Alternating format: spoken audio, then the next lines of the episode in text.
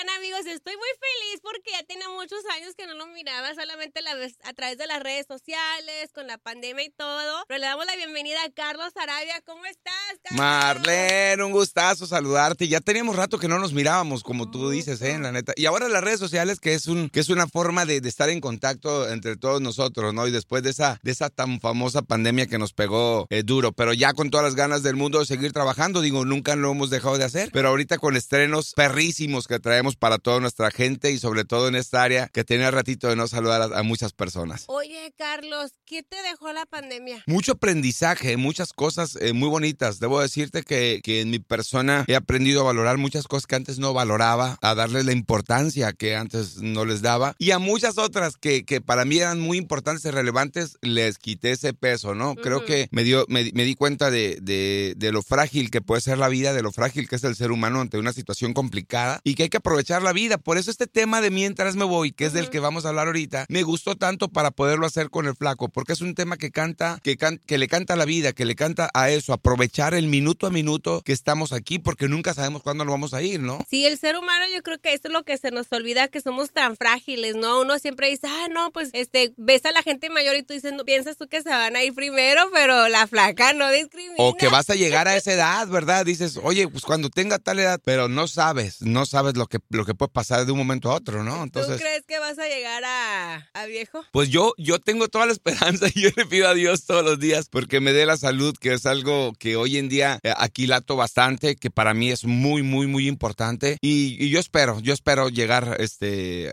a, a viejo y poder ¿Sí te disfrutar. gustaría? Ah, Me encantaría, ¿sabes? Me encantaría disfrutar. Soy una persona extremadamente familiar. Me encanta estar con mi familia, me encanta. Y aparte, muy nostálgico. Soy extremadamente nos- nostálgico también. El ¿Corazón de recordar. Pollo o qué? Sí, hombre, fíjate que sí. Yo creo que por eso soy, soy artista, porque soy hipersensible. hipersensible. ¿Verdad que sí? Yo, fíjate, estaba hablando con un amigo que, que también es artista y es cantante y le decía, güey, es que, por ejemplo, yo tengo un coach que nunca lo uso, life coach, ¿verdad? Sí. Porque él me dice, es que seres, Importantísimo tenerlo. los seres humanos tenemos eh, eh, energía masculina y femenina. Me dice, tú tienes tu energía masculina muy desarrollada. A tope. Y la femenina no, entonces de repente empieza a ser muy brusca y, no sé qué. Entonces digo, yo creo que a veces los hombres esa, ese lado femenino no lo desarrollan, pero creo que los artistas o las personas que hacen cosas como muy talentosas tienen es- ese, esa energía muy desarrollada. Sí, es parte, es parte de la sensibilidad que uno tiene que tener como artista. Al momento de estar grabando un tema, al momento de estar interpretando un tema, tiene que salir esa parte sensible para poderlo transmitir y convertirte en un intérprete, no solamente en un cantante, ¿no? Sino en un intérprete, el que sienta,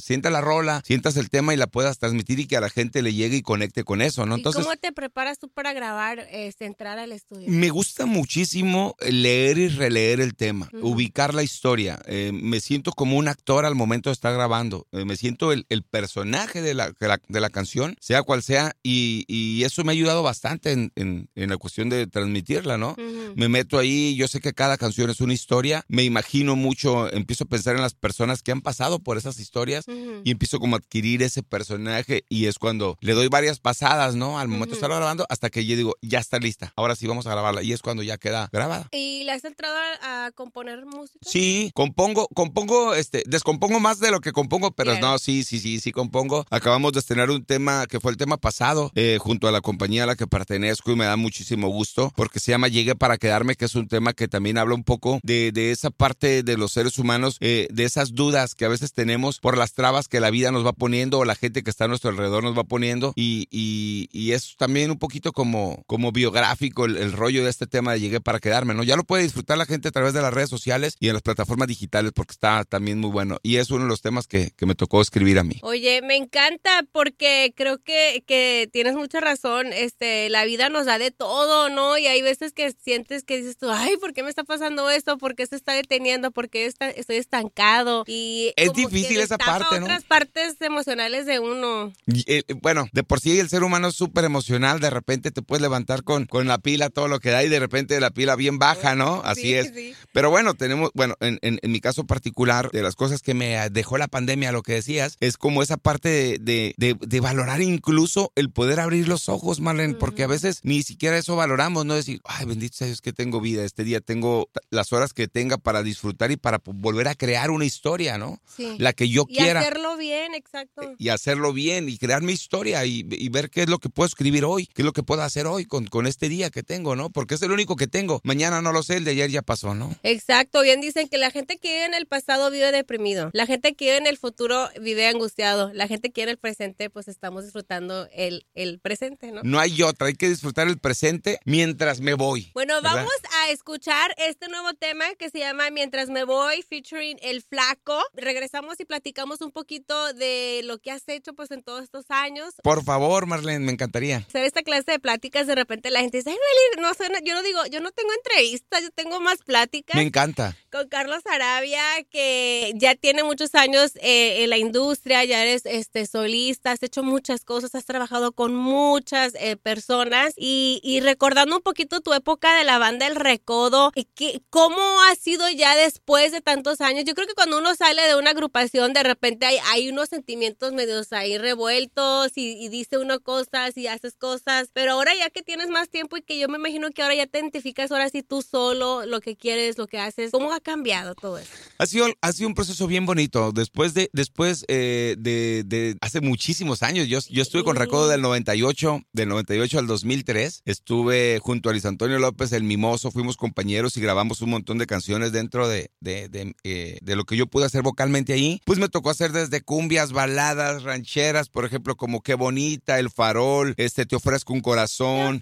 Y llegaste tú, este, recordándote, gracias por tu amor. Un montón de canciones que hicimos junto a la, a la madre de las bandas. Eh, ha sido una cuestión bien bonita en retrospectiva, una agrupación que me dio muchísimo, una agrupación a la que le di muchísimo, con la que pudimos lograr muchas cosas. Mucha gente me sigue recordando ahí, eh, a pesar de que solamente fueron cinco años, Marlene, la gente, este... Pero hiciste mucho Hicimos y- mucho.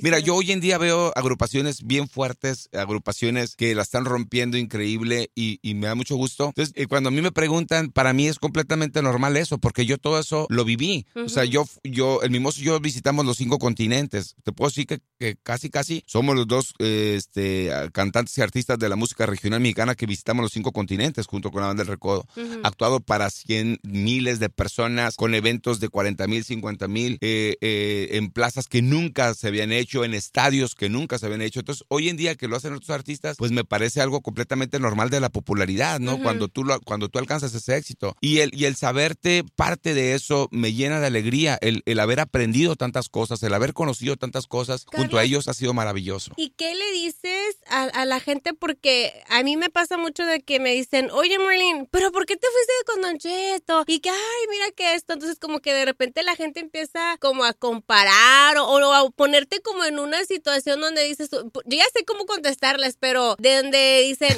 bueno, es que acá llenabas estadios y acá andas como batallando o, o no es lo mismo. Esa es la percepción de la gente, ¿no? Yo creo que la gente, la gente, este, a veces te, te idealiza, pues somos, los seres humanos somos así, ¿no? Nos idealizamos. Oye, es que esta pareja, por ejemplo, eh, se me viene a la mente ahorita Viruta y Capulina, se me viene a la mente eh, Tintán y Marcelo, se me viene, entonces, eh, pero, pero es parte de, una, de, de un proyecto, de una idea, ¿no? Yo te puedo decir, cuando yo, cuando yo estaba, porque me ha tocado estar con bandas completamente icónicas. Después de Recodo estuve con Recoditos y nos fue súper bien con Ando Bien Pedo, La Escuelita, Toda Madre, un montón de canciones que grabamos ahí, Ujú. perrísimo. Después con La Adictiva. Pero todo tiene un plazo y todo tiene un ciclo. Y, y- y para uno, eh, personalmente, y yo no sé si tú lo creas así, pero el día a día te va a dar regalando un crecimiento que, que es natural. La vida tiene que seguir, no puede... no- No puede pues, estar igual. eh, sí, lo único seguro en la vida, aparte de la muerte, es el Ajá. cambio. Ujú. Y hay que estar en constante crecimiento, en constante cambio, ¿no? Y, y ya lo demás de decir, oye, antes llenabas, hacías, eh, tiene que ver más con la percepción de cada quien, ¿no? Por ejemplo, yo te puedo decir, oye, es que tenías éxito. Exitoso siempre he sido y sigo siendo exitoso, ¿no? Si hablamos de otros temas en cuanto a popularidad de toda la popularidad va y viene, se va y viene, así es. No, pero creo que, que uno como ser humano tiene que buscar sus propios retos, tiene que tienes que salir de esa zona de confort que es peligrosísima, que para mí es peligrosísima, te aburre, te hace que no crezcas, te hace que no seas, seas este, um, Que no completo. Y que no encuentres ese potencial que todos los seres humanos tenemos, ¿no? Te acostumbras a, a, lo mismo, pues. Entonces, yo creo que, que, es importante que a veces nos atrevamos o que nos atrevamos a seguir luchando, seguir creciendo por, por lo que queremos, ¿no? Exactamente, porque si son este aprendizajes, es como parte de saber lo que es tu este, misión en la vida, ¿no? Ya cuando lo vas aprendiendo y vas entendiendo, y, y sí son éxitos, porque a veces la gente piensa que, ay, porque te cambiaste de acá y, y no te gusta, pero hiciste este cambio y de ahí aprendiste, entonces vas, a mí me encanta eso, a mí me encanta la evolución y si tú no estás cambiando para nada, ojo, algo está mal ahí. A mí me decían, ahorita que dices sí, como, como este, los coaches de vida y demás, yo he tenido eh, coach, mentores, he tenido muchas personas a mi lado en cuanto a crecimiento personal, liderazgo y eso, y, y es importante que, que, día a día te estés retando a hacer algo más, ¿no? Los que la gente que va al gimnasio, la gente que va a su trabajo, la gente que busca una mejoría en su persona, tienes que estarte retando día con día para buscar una mejora en tu persona, por lo menos ser un mejor ser humano. Sí, ya mínimo, porque ahorita hay, mucha violencia. Y, buscar, y buscar esas cosas que a veces cuando estás pequeñito sueñas y que vas creciendo y vas dejando esos sueños cada vez más pequeñitos y los encierras en un baúl, eh, como que llega el momento en sacarlos y, y, ver por ellos y luchar por ellos, ¿no? Exactamente. Carlos, ahora, bueno, tenemos esta nueva rolita que te gustan las redes sociales y la manera que se maneja ahora la, la plataforma digital donde pues puedes sacar una canción todos los días. Mira, la verdad que me he tenido que adaptar a eso. Soy de la, yo soy de la old school, soy de la vieja escuela, me tocó, me tocó este otro, otro, otro aprendizaje. Pero en esa evolución, porque yo siento que estamos en esta transición, porque hay bastantes, hay podcasts ahora. Sí, mira, yo creo que, yo creo que a veces hay una sobreexposición de, de, de, de todo, sobreexposición de, de, de artistas, sobreexposición de música, eh, de, de muchas cosas, ¿no? Y en ese caso a veces la gente se pierde, nuestro público se pierde. Pero creo que cuando hay algo que está bien hecho, cuando hay algo que, que lleva todo, toda la pasión, también se siente, Marlene. La verdad que se siente. Eh, hay muchos artistas que, que, o mucha gente que dice, ah, pues si fulano canta yo también, y, hago mi disco y lo saco en redes sociales y intento hacerlo y todo. Entonces la gente eh, empieza como a confundirse, ¿no? Pero al mismo tiempo te das cuenta de lo que sí lleva calidad y no. Y eso es lo que trasciende finalmente y lo que se queda, ¿no? Hemos visto artistas en, en, en México que, que, bueno, lamentablemente muchos de ellos ya no están, pero que incluso ya no están físicamente y su música sigue porque fue música bien hecha, música hecha con ciencia, desde el arreglo, desde la producción en todo. Entonces, creo que el compromiso para todos nosotros los artistas, los que tenemos mucho tiempo, yo tengo 30 años en la música, eh, es seguir haciendo buena música, seguir haciendo buenos temas y, y quizá que las nuevas generaciones entiendan que esto se tiene que hacer así, con todo el respeto que el público merece, ¿no? Y el público tiene que entender que tiene que comprar música de calidad, tiene que ir a este, hacer cosas de calidad para que, para que no se distorsione este ambiente tan maravilloso que es la música. Sí, no, porque sí creo, creo que como hace poquito, como un añito, de había mucho revuelto donde decía yo, a ver qué. Que cada rato salían 20 bandas, 30 bandas, 50 artistas solistas.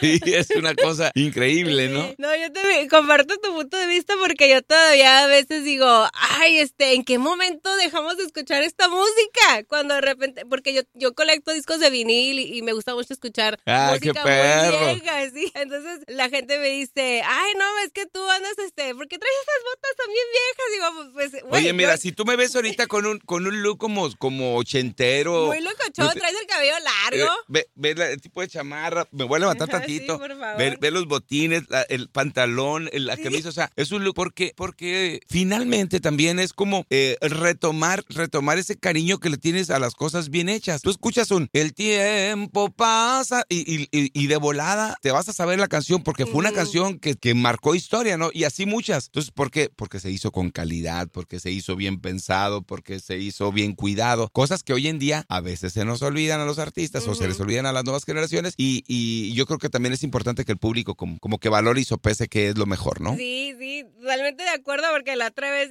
yo soy también de andar con pantalones de acampanado y cosas así. Y la gente me dice, ya pasaste de moda. Parece que... Y todo regresa, hombre. De todos modos, todo es cíclico, todo es cíclico. Sí.